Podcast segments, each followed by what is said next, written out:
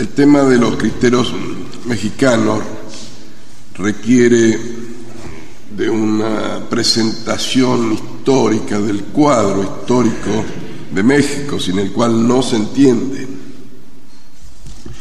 Y como entre nosotros eso es poco conocido, yo tengo que dar una breve cuenta de eso.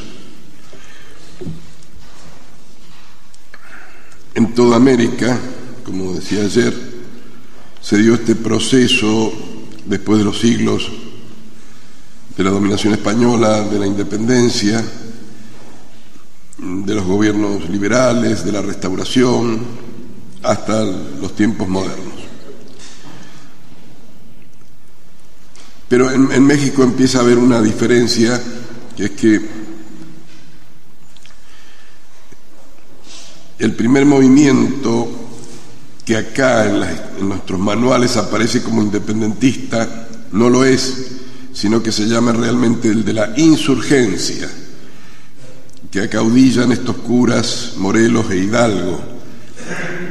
Y eso destapa una línea en la, que se bifurca la historia de México, porque con estos, eh, las mesnadas de estos curas llevan el virus de la destrucción del imperio español, no la independencia, no, eso no les interesaba, lo que era la insurgencia, insurgencia es decir, la rebelión, la subversión contra los valores hispanos cristianos en, personificada en la persona de los españoles que residían en México, los gachupines, eh, desatando el odio del otro estamento, el odio mestizo eh, mm, de los chinacos.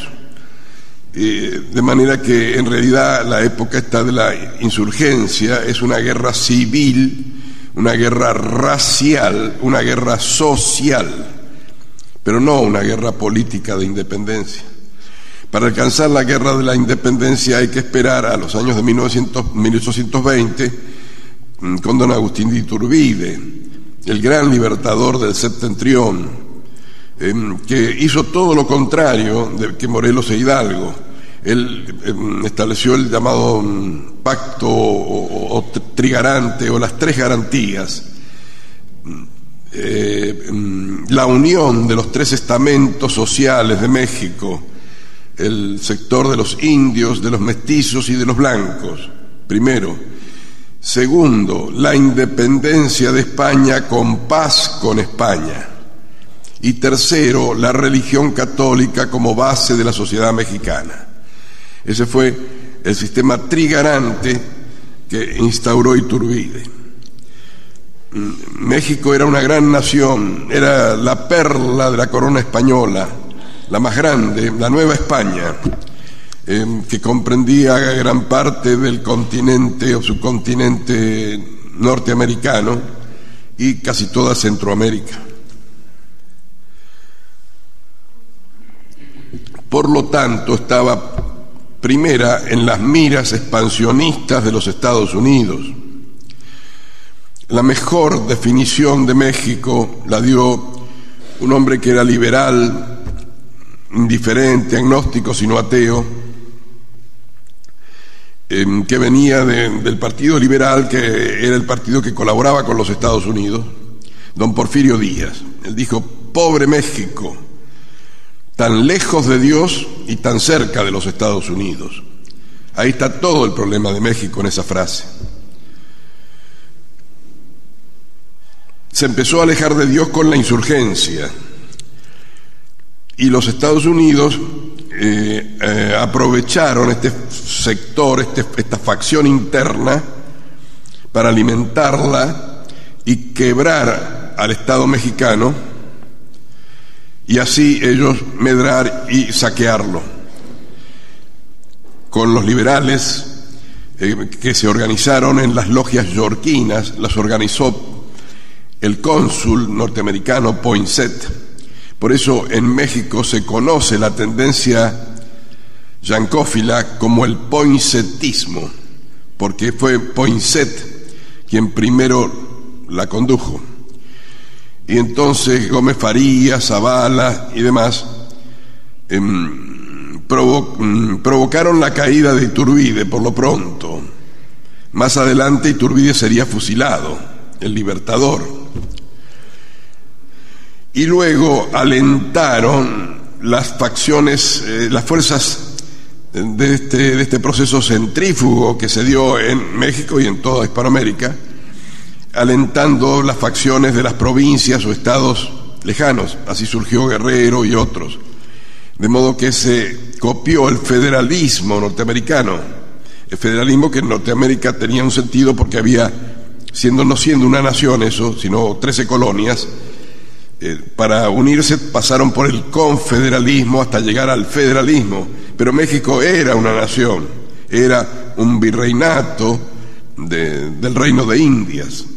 De modo que no, tenía sentido em, desandar el camino. Bueno, se impuso el federalismo y eh, con el federalismo se arruinó el Estado mexicano. Entonces se suscitó la rebelión interna en los estados norteños, sobre todo con el famoso fenómeno de Texas, eh, con el Álamo. Y ahí vino la guerra con los Estados Unidos guerra pésimamente conducida por el liberal Santana, de la cual, por el Tratado Guadalupe Hidalgo, resultó que México perdió Arizona, Nueva México, eh, California, Nevada y otros estados. Es decir, todo lo que hoy es el sur oeste de los Estados Unidos es, era, es mexicano.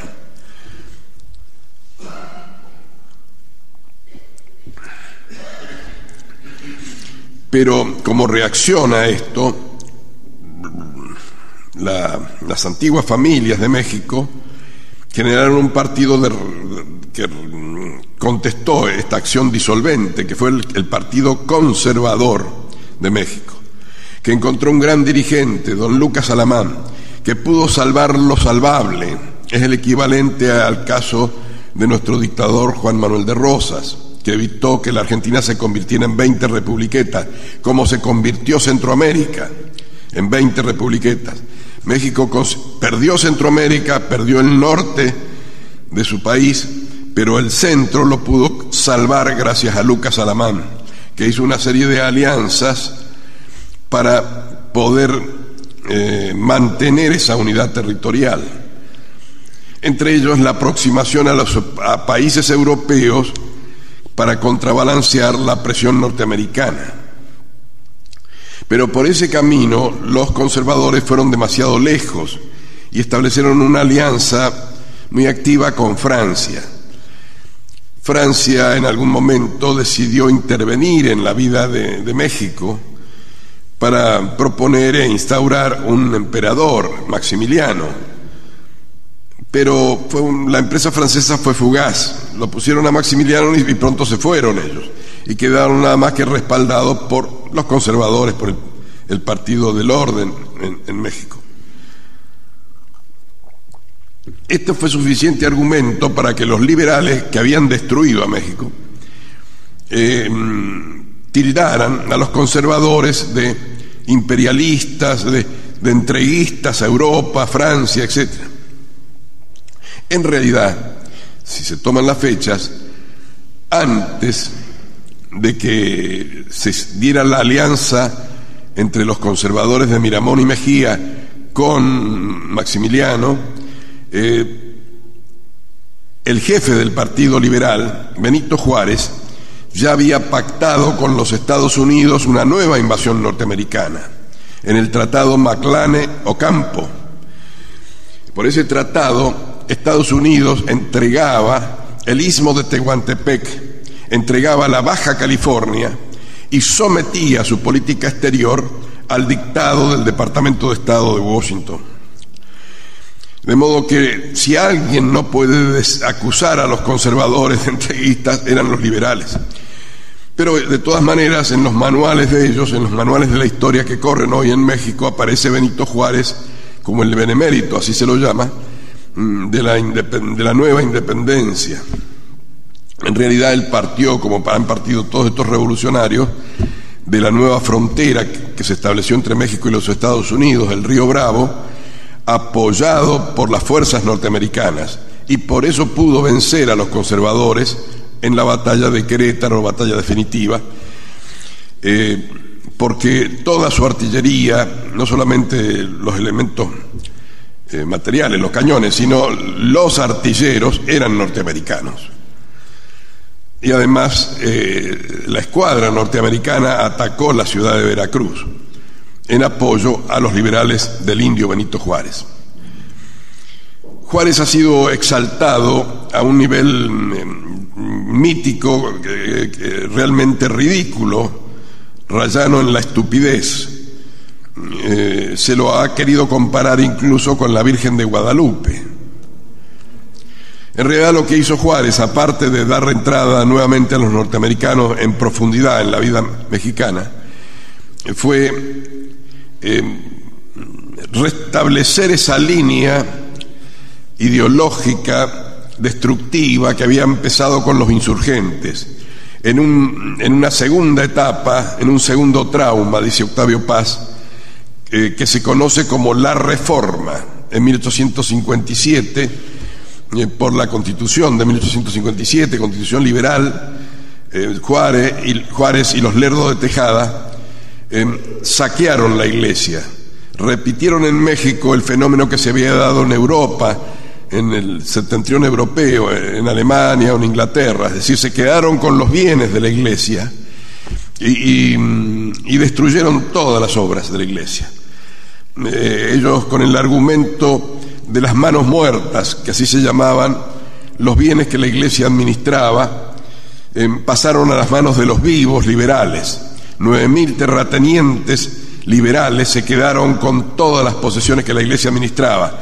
Pero la iglesia no las tenía para sí, sino que todo eso se hacía en beneficio de, las propiedades comunales para los indios, de los hospitales, de los hospicios, de la escuela, todo el aparato de asistencia a los humildes y a los indígenas que manejaba la iglesia al destruir las manos muertas, toda esa gente quedó en la calle. La constitución estableció la igualdad, la igualdad entre el zorro y el gallinero, es decir, entre los ricos, poderosos y los pobres, desposeídos de todo. Eh, esa fue la constitución liberal, obra del benemérito Benito Juárez.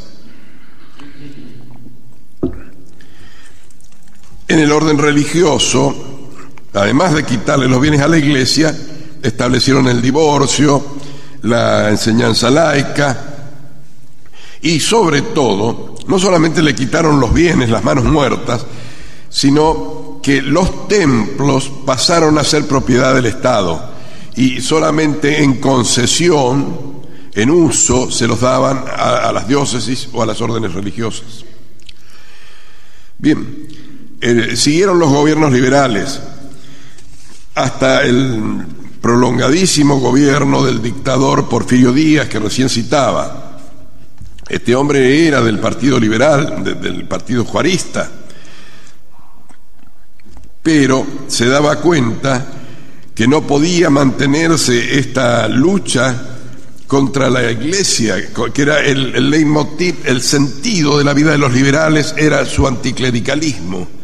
Y entonces don Porfirio dijo, la persecución de la iglesia, esté implicado o no el clero, significa la guerra, y una guerra tal que el gobierno no puede ganarla sino contra su propio pueblo. Gracias al apoyo humillante, despótico, costoso y peligroso de los Estados Unidos. Sin su religión, México está perdido y sin remedio.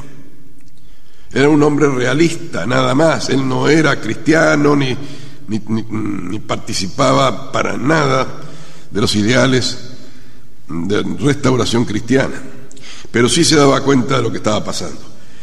Como él se prolongó en el gobierno, surgió la, tendencia no reeleccionista o constitucionalista para derrocar a don Porfirio. En realidad, fue la, razón de su caída y el comienzo de lo que se llamó y se llama la Revolución Mexicana, fue porque eh, Porfirio Díaz había hecho algunos arreglos con los ingleses que disgustaron a los norteamericanos. Entonces los norteamericanos habilitaron a, estos grupos rebeldes para que partiendo desde el norte, del Paso o, de otras localidades próximas a Texas, eh, entraran en México y combatieran a las fuerzas regulares. Seguramente ustedes conocen esto porque ha habido muchísimas películas de estos generales pistoleros, Pancho Villa, Zapata, etc.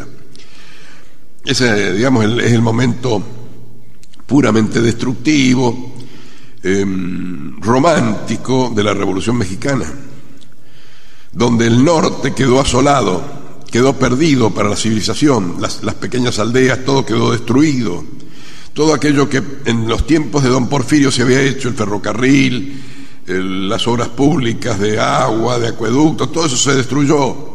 Entonces quedaron ahí los, vestigios de ciudades. Además, los misioneros franciscanos que habían evangelizado todo el norte de México fueron expulsados. Por eso el norte se convirtió en lo que es hoy, la sede de los bandoleros, la franja de los, de los bandidos en México. Tijuana, por ejemplo, es una ciudad de pistoleros. Bueno, viene de, las revoluciones. Así como el sur quedó sin evangelizar gracias al, también benemérito Bartolomé de las Casas, que se opuso a la evangelización. Y entonces en el, terreno de, los indios lancadones, que a veces surge ahora esta guerrilla que, eh, está instalada allí en Chiapas, eh, eh, resulta porque esa gente nunca fue cristianizada. El sur y el norte de México están perdidos para México. México se mueve en su eje central, que está partido el, territorio por la Sierra Grande, la Sierra Maestra. Entonces, del lado hay una vertiente oriental cuyo eje es la ciudad capital, la Ciudad de México, el Distrito Federal, y el, el occidente que vuelca hacia el Pacífico con la ciudad de Guadalajara como principal ciudad. Y hacia el norte la ciudad industrial que es Monterrey. Este es el triángulo de las tres grandes ciudades que tienen enormes diferencias entre sí. Bien, desde el norte entraron estos bandoleros, estos generales pistoleros, casi todos provenientes del estado de Sonora,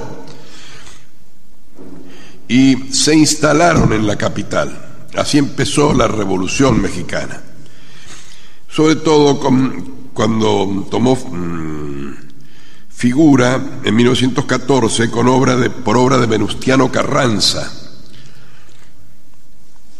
Eh, Carranza, gobernador de un estado, se hizo famoso por su anticlericalismo, por su persecución a la iglesia.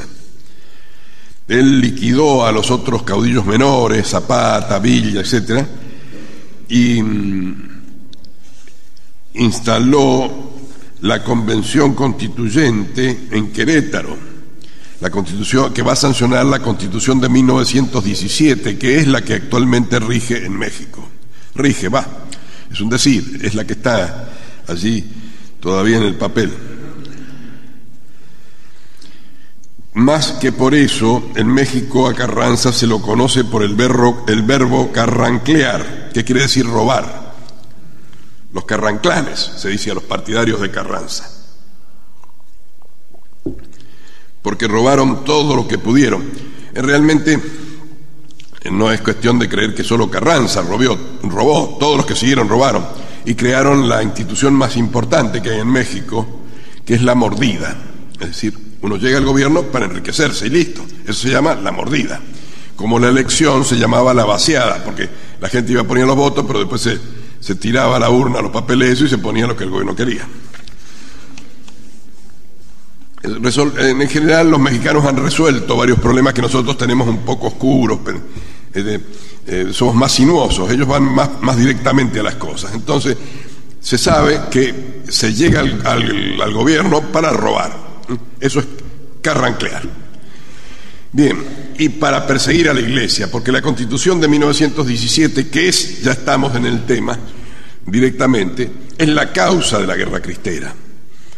La Constitución tiene cinco artículos básicos de ataque a la Iglesia. El primero, la educación laica, en sus tres estamentos, primario, secundario y terciario. Pero no solamente la educación pública, como podía ser acá, sino que la educación privada también tiene que ser laica. Es decir, se puede fundar una universidad privada, pero no se puede enseñar absolutamente nada de religión, pero no de religión. Fíjense que la Constitución dice que no puede haber ni decoraciones, pinturas, estampas, esculturas o objetos de intención o naturaleza religiosa. Y entonces se dijo, por ejemplo, si yo pusiera acá la piedad de Miguel Ángel, no, hay que sacarla, porque tiene una intención religiosa. Es decir, es, el, laicismo allí es entendido claramente como perseguidor. El otro artículo eh, de los votos y las órdenes religiosas, se prohibieron las órdenes religiosas. Ya venía esto de la ley de Lerdo Tejada y se asentó en el 17. Respecto del culto, mm, mm, se, presentó un principio que se podía practicar el culto público, siempre dice la Constitución que no constituya un delito. Es decir, que en principio practicar un culto es un delito, pero no lo será si se registra como la Constitución lo quiere. Es decir, el templo tiene que ser examinado, hay que determinar la cantidad de sacerdotes, etc. Si no, es un delito. La, propiedad de la iglesia, es decir, la iglesia no puede adquirir bienes por sí ni por interpósita persona. El matrimonio no solamente se mantuvo con el 57 como contrato civil, sino que se establecía que era el único, exclusiva competencia de los funcionarios públicos, y no podía haber otro casamiento. El 130, que es el artículo del régimen de la Iglesia, es el más terrible, porque organiza la vida de los sacerdotes. Y entonces dice que los ministros de culto son considerados como personas que ejercen una profesión, pero se exige que sean mexicanos de nacimiento. Las legislaturas locales limitarán el número de sacerdotes, quienes deberán registrarse en cada templo. Ellos además no tendrán derechos de voto político ni podrán aún en reuniones privadas hacer crítica de las leyes, autoridades o del gobierno. Los laicos católicos no podrán efectuar comentarios políticos en publicaciones católicas ni formar partidos políticos confesionales. Esto fue reglamentado, como veremos en tiempos de calles, diciendo que ah, no podía haber más de un sacerdote por cada 30.000 habitantes.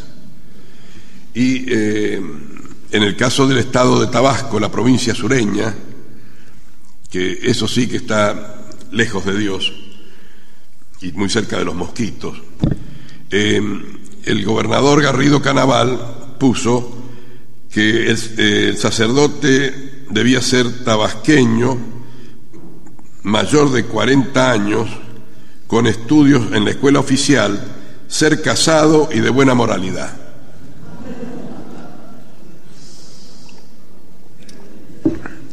Después, en tiempos de Lázaro Cárdenas, en 1935, se agregó este otro artículo, quinto. Dice así, corresponde a la federación, a los estados y a los municipios la función social de impartir con carácter de servicio público la educación en todos sus tipos y grados. La educación que impartirá el Estado será socialista, excluirá toda enseñanza religiosa y proporcionará una cultura basada en la verdad científica, que forme el concepto de solidaridad necesario para la socialización progresiva de los medios de producción económica. Los particulares podrán impartir educación en todos sus grados. La educación primaria, secundaria y la normal requieren previa y expresa aprobación del poder público. Será científica y socialista, con los mismos planes, programas, métodos, orientaciones y tendencias que adopte la educación oficial.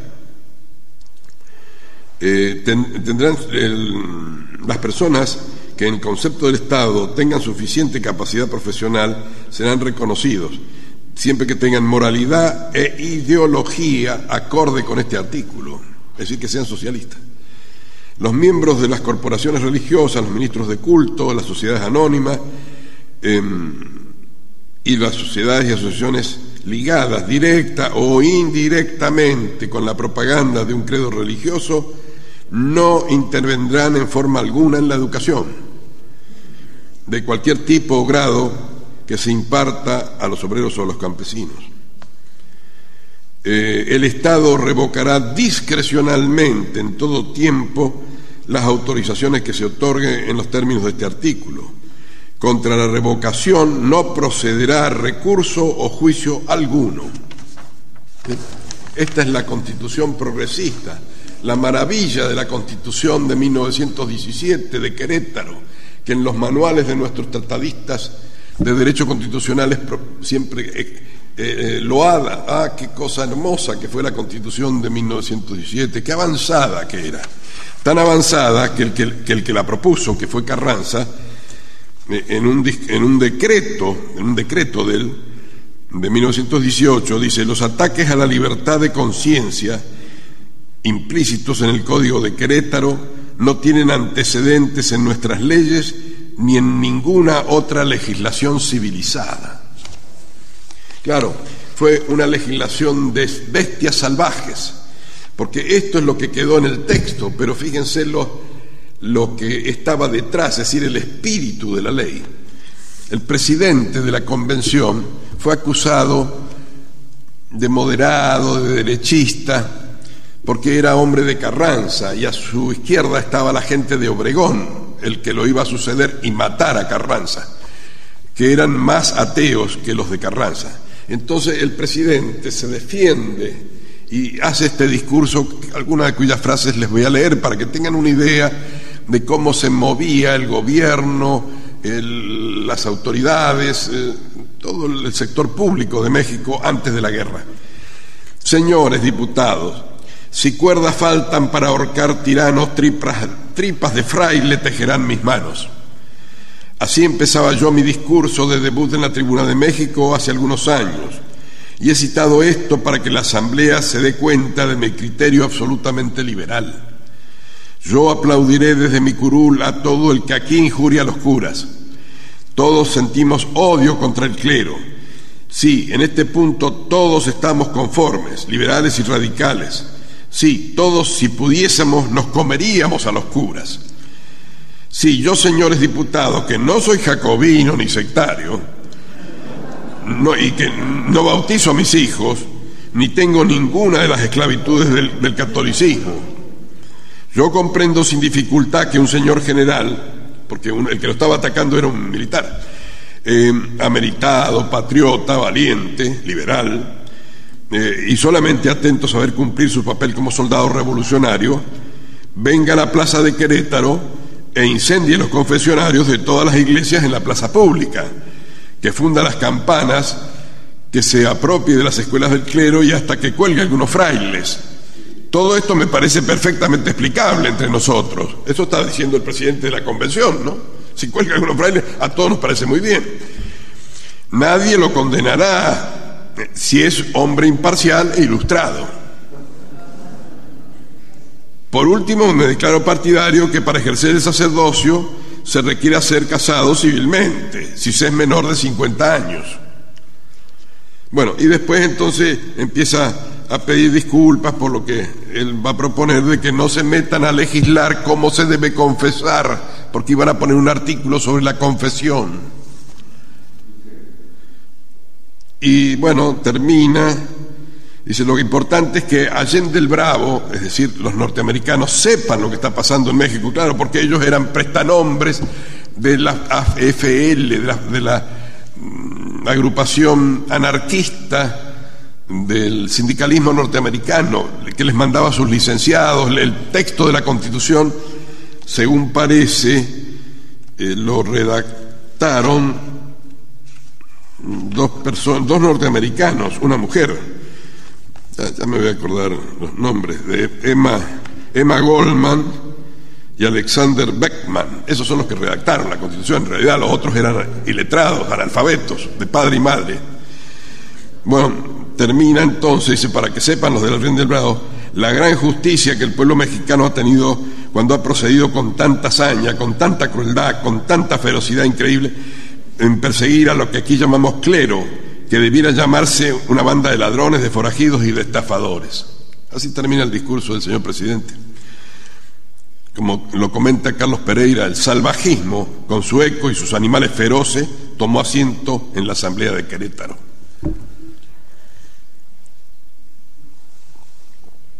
Esa constitución está en México con, todos sus artículos hasta el día de hoy.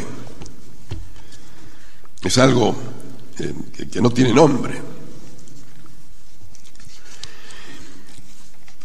Carranza no la aplicó. Obregón, que lo criticaba por eso, no se animó a aplicarla. Hubo que esperar a que llegara este eh, feroz sujeto, patibulario sujeto, llamado Plutarco Elías Calles, quien en 1926 empezó a aplicarlo. Eh, fue la reforma Calles. Y entonces, eh, por ejemplo, en la cuestión esta de las imágenes religiosas en las escuelas, y si había por ahí un, pintor, qué sé yo, alguna imagen pintada por Rafael Sancio, eso tenía una pena de dos años de prisión. En los que hubiera votos religiosos se penaba con dos años de prisión o de seis de cárcel si era para las órdenes. La propiedad de la iglesia se estableció la prueba de presunciones para la confiscación Y en el régimen de la Iglesia, que ya directamente eh, mm, los, sacerdotes que, quisieran ejercer fuera de esas, de esas cantidades que se fijaron, em, se los declaraba delincuentes y podían ser arrestados, detenidos. Bueno, eso es lo que el Estado proponía al pueblo mexicano. Este Estado Mm, que se declaraba socialista, que contaba con el apoyo de la Segunda Internacional Social Masónica, con el Gran Oriente de la Masonería, que desde Nueva Orleans le entregó una medalla al mérito a Calles, con la Federación Anticlerical Mexicana, con la CRON, es decir, la Confederación Regional Obrera, lo declararon todos el jefe máximo de la revolución. Eh, entre otros que contribuyeron al triunfo de Calles está la Casa Morgan, que le puso la pequeña cantidad en esa época, 1926, de 12.654.171 dólares para la campaña de calles.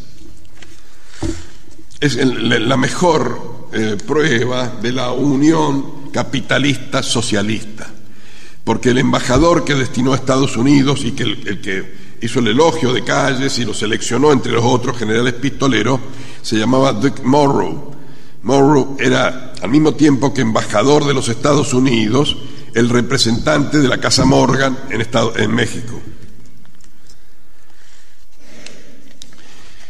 La, la reacción católica fue esclarecida, porque se creó la Liga Defensora de la Libertad Religiosa, la crearon abogados o licenciados, como se dice en México, eh, que habían tenido ya luchas políticas y que conocían la historia bien de México. Entonces, el que fue presidente de esta comisión, Miguel Palomar y Vizcarra, dice, la Casa Blanca, continuando con su política tradicional antimexicana y anticatólica, ha convertido al gobierno mexicano en un simple agente de Washington.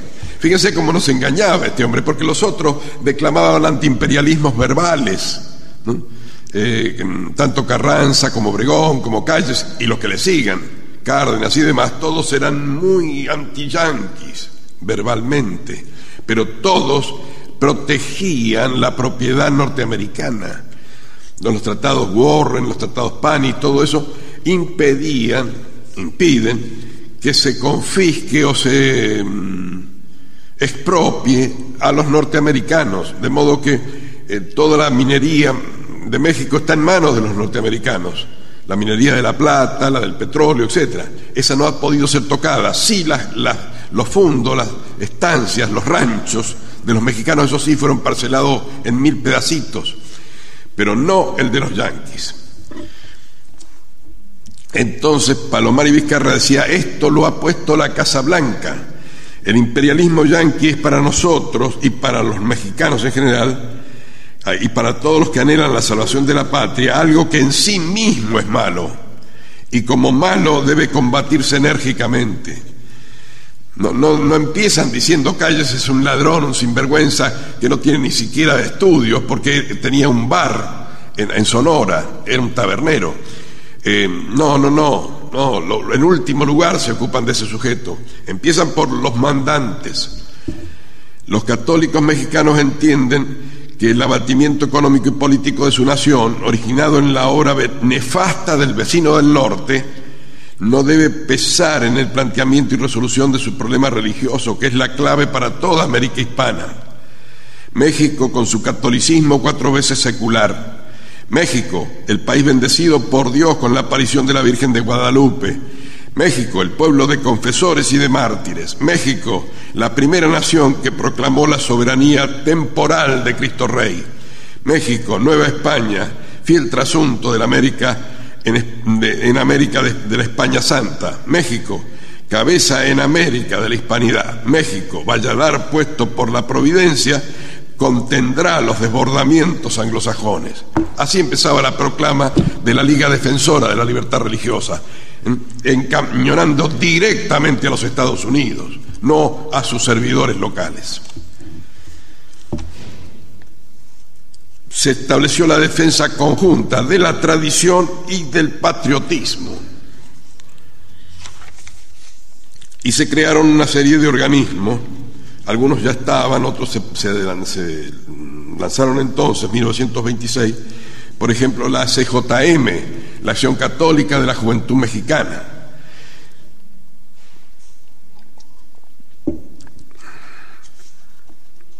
Todo esto porque había habido una gran renovación en el catolicismo mexicano en, función de la doctrina social de la Iglesia. Así se crearon también eh, organismos de unión de los obreros, de los círculos católicos nacionales, los congresos católicos del Rerum Novarum,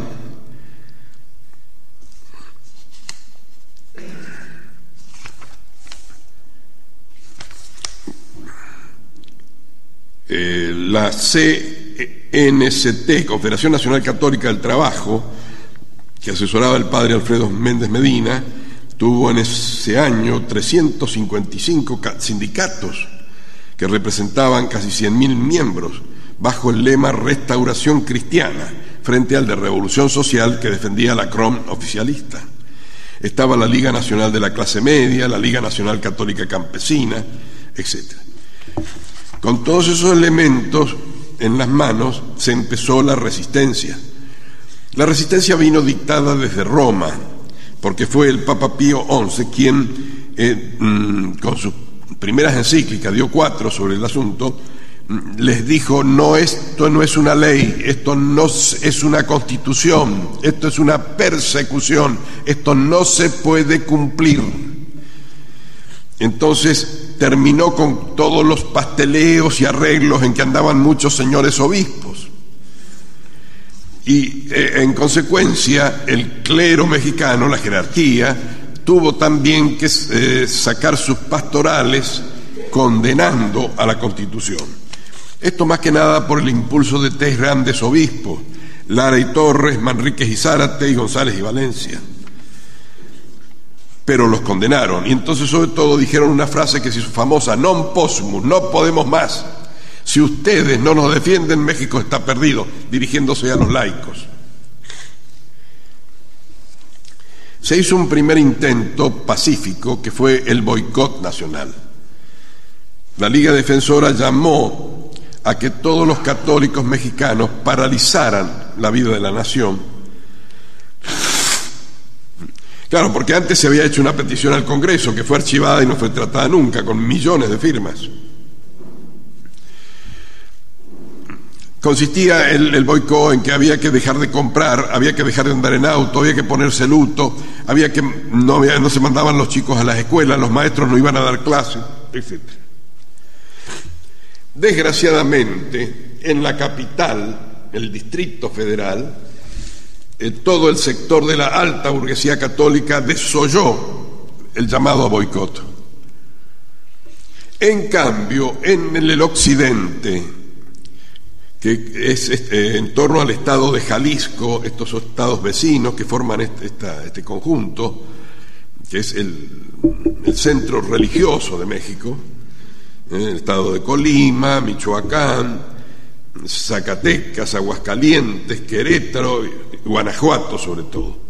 Bien, en todos esos sí se cumplió el boicot. ¿Y por qué? Porque allí había una organización, la Unión Popular, que dirigía a un joven abogado de treinta y algo años, Anacleto González Flores. Él había fundado un periódico, el Gladium se llamaba, que en 1925 alcanzó una tirada de 100.000 ejemplares. Mm, también sacaba una revista, Restauración. Eh,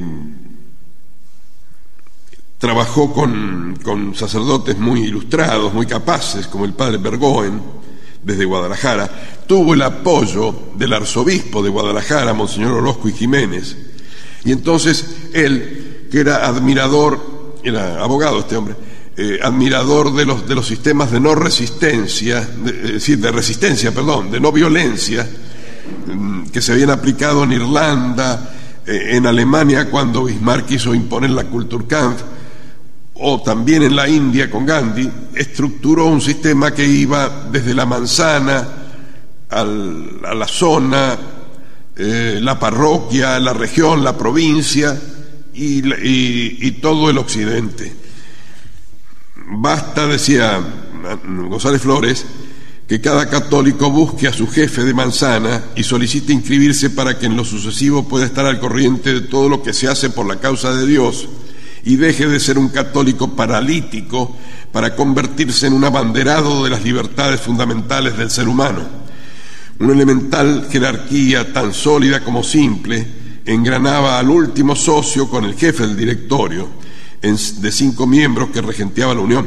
Manzana, zona, parroquia, el responsable de cada una de estas circunscripciones tenía un contacto estrecho con su subordinado. De ese modo, eh, en Guadalajara, como dice un historiador, en el 26 se convirtió en una ciudad de peatones, una ciudad enlutada, una ciudad paralizada económica y socialmente. 800 maestros de enseñanza primaria dimitieron para no servir al gobierno, 22 mil niños em, de la escuela primaria, 25 mil de la escuela secundaria dejaron de ir a clases. La unidad popular se encargó de alojar y alimentar a los maestros dimisionarios. En los pueblos sucedió lo mismo. Es decir, fue un éxito completo esta resistencia que organizó la Unión Popular. Abstención uniforme, cerrada, decía González Flores, simultánea, completa, el recurso supremo y nuevo contra los verdugos de la conciencia. Háganlo por todas partes y la batalla se ganará ahora, se ganará mañana, se ganará siempre. Además se creó una entidad secreta, la U, eh, donde eh, había sacerdotes y demás que los asesoraban. Y también se creó, y esto fue muy importante, las BB, es decir, las Brigadas Juana de Arco, de las jóvenes mm, que iban a, servir de soporte al movimiento eh, político de la Unidad Popular. Llegaron a tener 50.000 afiliados, las bebé, con esta joven Goyás, que era, mm, usaba, mm, no recuerdo si era su apellido o era su seudónimo, porque todas ellas pasaron a, usar seudónimos. Pero la iglesia, mm, la jerarquía, la comisión episcopal, visto el fracaso del boicot, resolvió otra cosa el cierre de los templos. Se retiraban los sacerdotes de los templos y no se daba nunca más misa allí. Como los templos, según la Constitución, eran del Estado, el presidente ordenó al ejército que los abriera. Fueron y rompieron las, las trabas y entraron los destacamentos militares en los templos de México. En el occidente, en los pequeños pueblos de los Altos, que es la zona agraria de Jalisco, eh, cuando se enteraron que estaba sucediendo esto, los vecinos fueron y se opusieron al ejército. Y empezó allí la guerra cristera, 1926. Empezó eh, en primer lugar eh, con el, Chachihuites, el padre Batis, eh, que estaba apoyado allí por dos o tres ACJ eh, quiso impedir la entrada. Bueno, lo cierto es que lo fusilaron al padre Batis y a los tres ASJ Pero Quintanar y Rocha, que eran rancheros, es decir, campesinos, charros diríamos, si ustedes han visto eh, de otras épocas las películas mexicanas, el hombre de campo mexicano, eh, resolvieron vengarnos, es decir, empezar la guerra contra el ejército. Ahí empezó esto que va a, tener todo el colorido del, estado de Jalisco, porque se tradujo en corridos. Señores, pongan cuidado lo que les voy a cantar. Se levantaron en armas los de la Unión Popular. Tropas de Jesús, sigan su bandera, no desmaye nadie, vamos a la guerra. Que viva mi Cristo, que viva mi Rey, que impere doquiera triunfante su ley. Y así se empezaron los combates en forma desordenada, espontánea, sin ninguna estrategia, sin ninguna previsión. La Liga Defensora quiso buscar armas en Estados Unidos mediante los católicos norteamericanos, se las negaron, que dieran un centavo, no dieron un peso, mientras que el ejército estaba naturalmente armado por el Estado. Em, entonces, ¿cómo, ¿cómo de dónde sacaban armas? Se las compraban, juntaban, hicieron bonos de la libertad, juntaban dinero, se, sobornaban en los arsenales militares y de ahí sacaban las armas y las municiones. Había que transportarlas al campo. ¿Cómo? Y las, bebés se disfrazaban de indias con las polleras grandes y ponían ahí las cananas y se iban en los trenes así transportando las armas. Y surgieron caudillos naturales, como 14, en un pueblito de los Altos, donde yo, he recorrido ese camino, en cada pueblo hay un, un sacerdote mártir, porque todos sus párrocos fueron fusilados.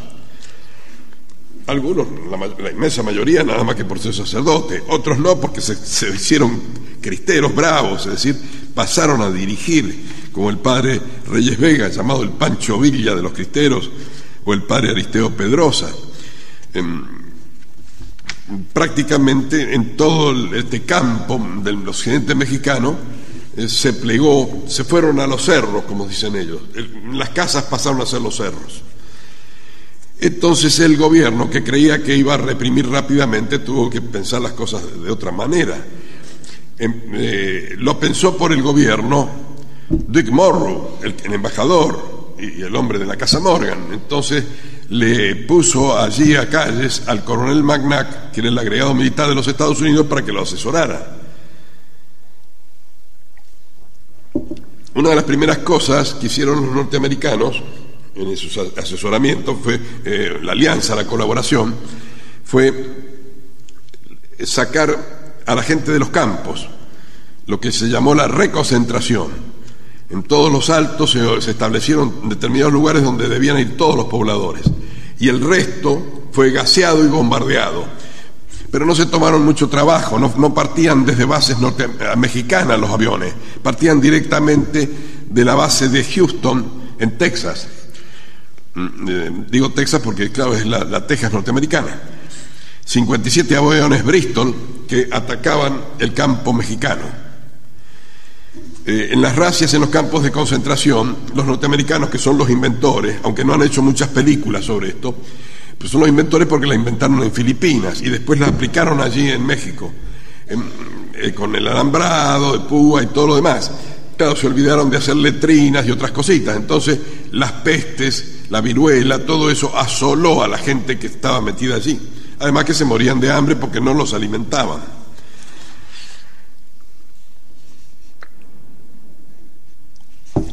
Pero eso no terminó con la respuesta cristera, al contrario, se estructuraron ya en forma militar, porque un general, Enrique Gorostieta Velarde, los asesoró, los dividió, mm, los estructuró, los organizó militarmente, aquello que era una cosa puramente espontánea. Y entonces aparecieron los batallones, los regimientos, las zonas, los jefes, con sus grados. Jalisco pasó a ser gobernado civilmente por Anacleto González Flores, gobernador civil de Jalisco, itinerante, clandestino, pero el, acatado, se crearon escuelas cristeras, municipios cristeros, eh, para establecer toda una autoridad paralela contraria a la del régimen socialista perseguidor.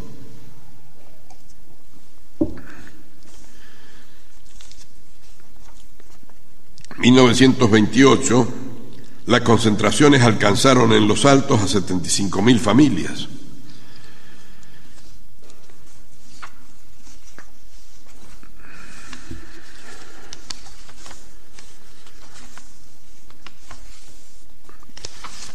Claro, no solamente esto, sino que los, los jefes iban muriendo. El padre Reyes Vega murió en una batalla, que ganó, pero murió él.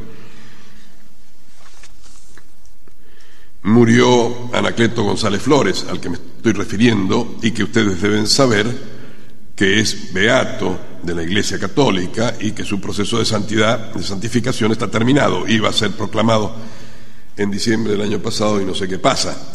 Es decir, ya, sé lo que pasa. Imagínense lo que es proclamar santo a este hombre que no es un mm, sacerdote, eh, eh, joven, Mm, abogado, casado, con hijos, eh, político, militante, director de una guerra. Y el proceso está eh, eh, terminado con todas las pruebas sobre su, su santidad. Por lo pronto es beato. Él fue apresado y ejecutado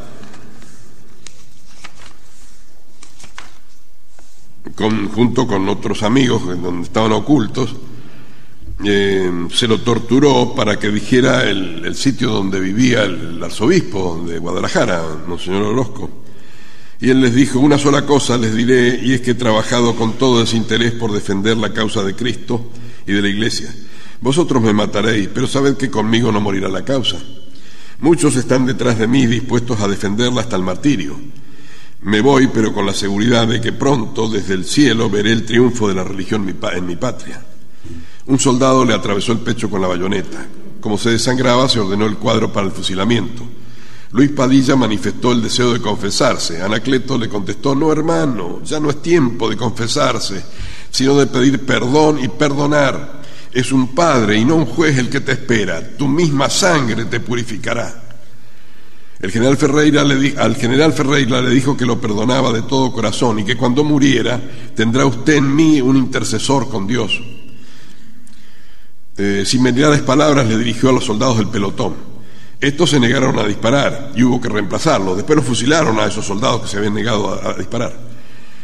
Partieron las balas y con el último aliento Anacleto dijo, por segunda vez oigan las Américas este santo grito, yo muero, pero Dios no muere, viva Cristo Rey. Tenía 37 años.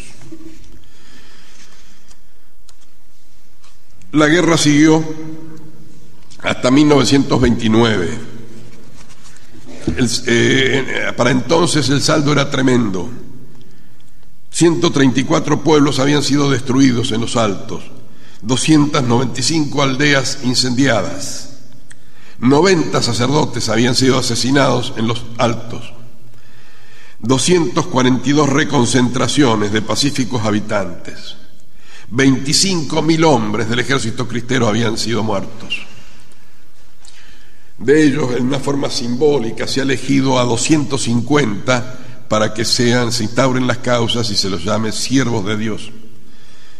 Pero entre los que se los eligió no están los, los cristeros bravos, es decir, los que murieron pero mataron, porque los hubo, claro, y eh, estos se cobraron sus vidas duramente Murieron en esa guerra 55.000 soldados del ejército de línea, 1.800 oficiales, 70 coroneles y 12 generales.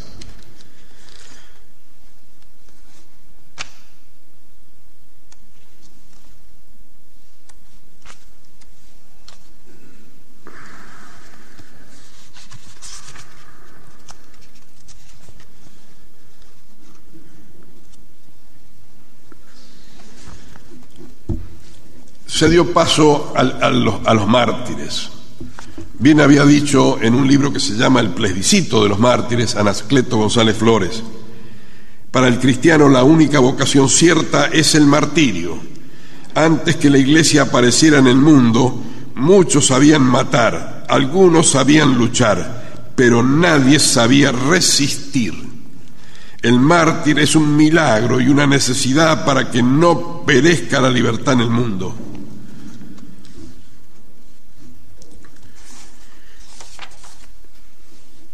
Para evitar este escándalo que trascendía las fronteras de México, Dick Morro ordenó el arreglo, que lo hizo el sucesor de Calles, Portegil. Mm, hubo dos prelados que se prestaron a este arreglo.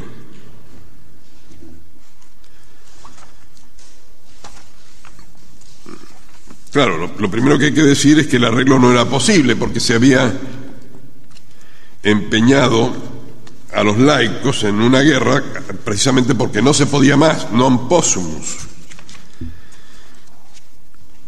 Pero cuando ya tenían ellos ocupado casi todo el occidente, vino el arreglo.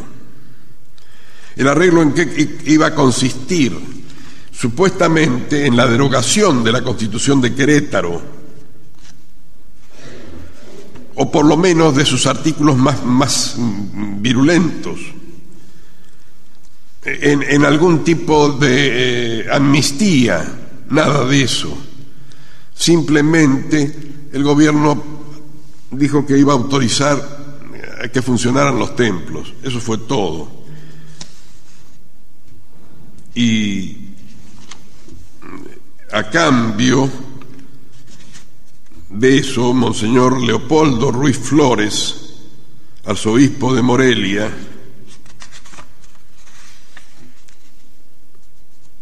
y Monseñor Díaz, que pasó a ser el cardenal de México, ordenaron el desarme de los cristeros. Eh, esto se llamó el modus vivendi, en realidad fue un modus moriendi.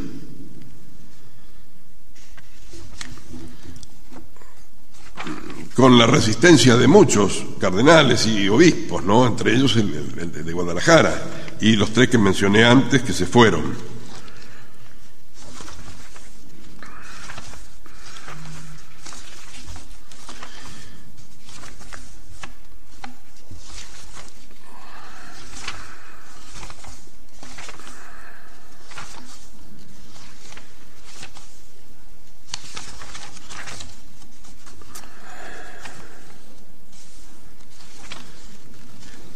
Al rendir sus armas, el jefe del ejército cristiano, porque el general Gorostieta Velarde había sido, había muerto en acción, el que lo reemplazaba, Jesús de Gollado Guizar, en agosto de 1929 emitió esta proclama final. Dice así, debemos compañeros acatar reverentemente los decretos ineluctables de la providencia. Cierto que no hemos completado la victoria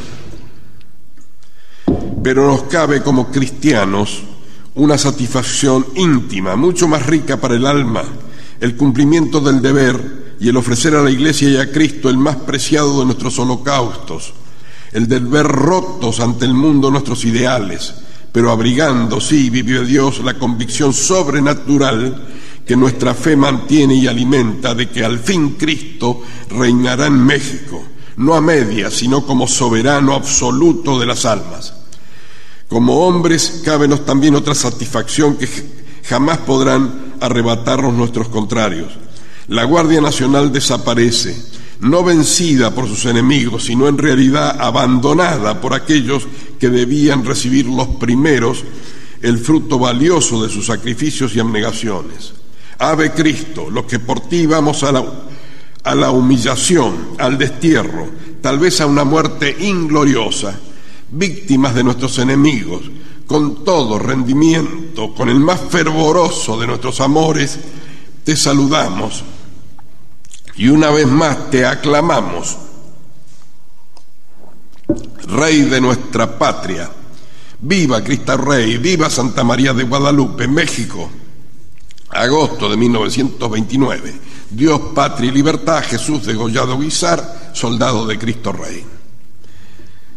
Efectivamente, 14.000 se rindieron, 10.000 fueron fusilados, entre ellos, entre ellos Jesús degollado Guizar.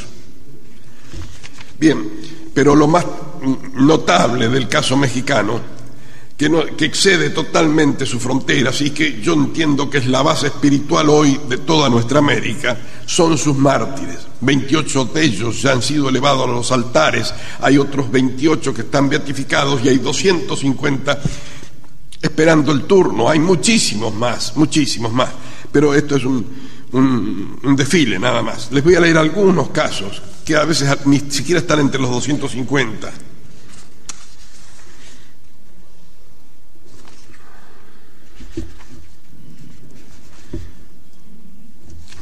Por ejemplo, eh, José Valencia Gallardo y sus amigos que fueron, eran de la SJM y por eso fueron detenidos, torturados. Em, eh, Valencia era un excelente orador, entonces los, esbirros lo, lo, detuvieron, le sacaron un cuchillo y le cortaron la lengua. Y le dijeron, habla ahora de tu Dios. privado del habla, Valencia levantó las manos al cielo y fue acribillado a balazos. Sus compañeros de celda fueron apuñalados, baleados y destrozados sus cráneos. Se los fotografió y con eso se hizo, un, lo fotografiaron los enemigos y se hizo una estampita que llegó a manos del Papa Pío XI y sobre ella el Papa escribió y la palma del martirio está en sus manos. Gloria a Cristo. La sangre de los mártires es semilla de cristianos.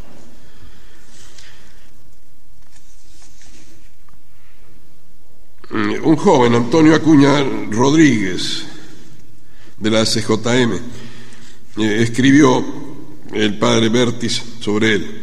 Non omnis moriar, aquel gallardo joven de veinte abriles, encanto y esperanza de su noble hogar, al sentirse hecho blanco de los fusiles, afirmó sus hermosos rasgos viriles y miró a sus verdugos sin pestañear. Soldados, dijo luego con voz entera, es mi última palabra, voy a morir, pero no muero todo. Cristo me espera. Ya, teñida en mi sangre, ved su bandera, flotar sobre la patria y el porvenir. En México sus iras vuelcan infierno y el tirano se encumbra, gime la ley. Y yo muero, pero no importa. Cristo es eterno. Ustedes son soldados de un mal gobierno, pero yo soy soldado de Cristo Rey. Tomás de la Mora, Tomasito, tenía 16 años en la ciudad de Colima. Lo llevaron a ahorcar y entonces eh, dice, ahorquenme acá, en la calzada Galván, en, el, en un árbol donde había descansado Juárez. Este es un lugar de ignominia, dijo, será aquí para que me, que me cuelguen para que se cambie en bendición en lugar de maldición. No quisieron, lo pusieron en otro árbol y le dicen, le pasan la cuerda y el verdugo le ordenó, póngasela. Tomasito respondió sonriendo, yo no sé cómo se pone, la primera vez que me ahorcan.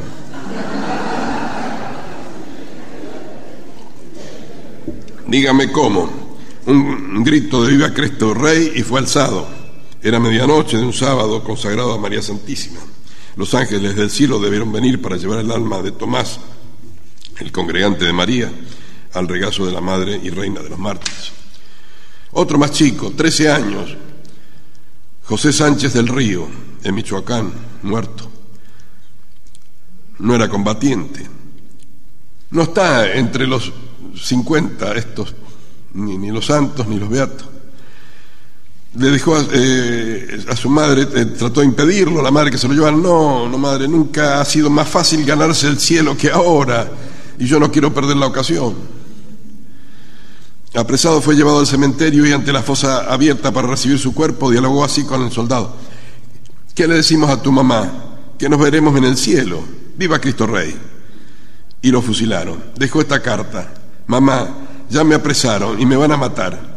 Estoy contento, lo único que siento es que tú te aflijas. No vamos a llorar. En el cielo nos veremos. José, muerto por Cristo Rey. Trece años. Seraida Llerena, esta niña, fue detenida en Colima, violada, sometida a toda clase de vejamen, al punto que pidió que la mataran para concluir con los atropellos. Charis, el que la detenía, le dijo que no, porque la munición era cara. Yo pago el cartucho que gasta en matarme. Privada de alimentos, medicamentos, murió de inanición, con una ejaculatoria en los labios. El pueblo de la ciudad de Colima acudió en masa al día siguiente reclamando que le abrían las puertas de la prisión para entrar y regar con flores la celda y el camastro donde la niña muerta parecía sonreír.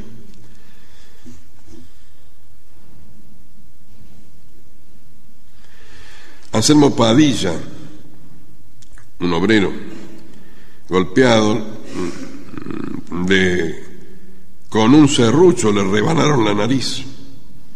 Efectuado el tormento, Padilla volvió a avivar a Cristo Rey. El callista decidió que le cortaran la boca, con un cuchillo le cortaron las comisuras, con, con voz desfalleciente la víctima continuó en sus trece. Atado a una soga, le desollaron las plantas de los pies, lo alzaron y lo metieron en un brasero con carbones encendidos. Para que vean, dijo entonces Padilla, verdaderamente inspirado, para que vean que cuando se sufre por Cristo, ni la lumbre quema, voy a apagar ese fuego con mi sangre. Y en efecto, con la sangre que corría en abundancia de su martirizado cuerpo, fue apagando a su paso las brasas encendidas. El padre Miguel Agustín Pro Juárez, que fue el primero que fue santificado, este no estaba en el campo cristero, era un sacerdote jesuita de la Ciudad de México. Em, se había descubierto un complot para asesinar a Obregón y entonces el, el general Cruz, el jefe de policía, decidió que lo involucraran al padre, eh, primero un hermano y después al propio padre Pro. Era todo falso. Pero como ellos tenían esas atribuciones, en realidad el delito que lo acusaban tenía una pena máxima de seis años de prisión, pero allí mismo le decretaron la pena de muerte y ahí mismo lo ejecutaron. Y pero más se convocó a toda la prensa para que presenciara el fusilamiento del padre Pro, por eso fue, fue sobre todo importante, porque la prensa extranjera pudo estar presente en el fusilamiento y fotografiarlo. La foto apareció en todos los diarios y después, como dice Graham Green, se convirtió en un delito porque la gente recortó la foto de los diarios y la puso en sus casas, en sus dormitorios. Entonces, tener la foto del padre fusilado era un delito. Son muchísimos, yo me voy a limitar a leer uno un caso mínimo que no está entre los 250, el, de Florentino Álvarez, un humilde zapatero del Sindicato Católico de León, Guanajuato, muerto el 10 de agosto de 1927. Fue detenido en el sindicato por gritar Viva Cristo Rey. Lo llevaron a la prisión y lo sacaron la mañana del 10 lo condujeron a las afueras de la ciudad. El mártir ora en voz alta, canta, corazón santo, tú reinarás. Los soldados le pegan en la boca para que se calle, pero él continúa cantando, tú reinarás. Llegado al lugar del suplicio, Florentino lo saluda con un estentorio, viva Cristo Rey. Un soldado furioso lo ofete y le dice, ¿quién vive? Viva Cristo Rey y viva la Virgen de Guadalupe. Una descarga lo abate, al fin y le abre las puertas de la gloria. Pero esto es lo que yo subrayo. Al día siguiente, porque casos como el de él había miles, eh, al día siguiente circulaba por León esta esquela mortuoria que yo he tenido en mi poder. Viva Cristo Rey, el señor don Florentino Álvarez, originario de León, Guanajuato. Murió confesando a Jesucristo a la edad de 37 años el día de 10 de agosto de 1927.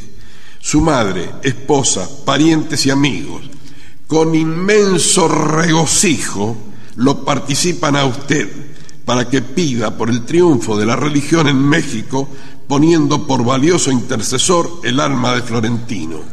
León, agosto de 1927. Este no ha sido proclamado mártir, no ha sido proclamado santo, pero ¿qué dirían ustedes? Yo sí tengo mi santo particular dentro de todos ellos, un curita de un pueblo de Tepatitlán, el padre Tranquilino Ubiarco, que fue ejecutado el 5 de octubre de 1928. En, eh, en las afueras del pueblo hay una alameda de, de eucaliptus y, en uno de ellos fue colgado, ahorcado. le dijeron a un soldado que lo izara, el soldado se negó, lo fusilaron al soldado, que otro lo izara, se negó y lo fusilaron también. Y por fin lo ahorcaron al padre. El eucalipto está seco, los demás están verdes, el eucalipto está seco. Entonces yo, con inconsciencia, como otros, fui y saqué unos pedacitos para hacerme una cruz.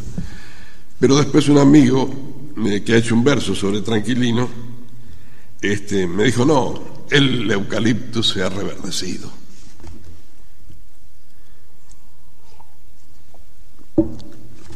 La gente del pueblo compró toda la manzana y está haciendo allí la mayor basílica de México. Como es un santo al que poco conocido se le pueden pedir cosas que las da. Porque, lo digo, no es una broma.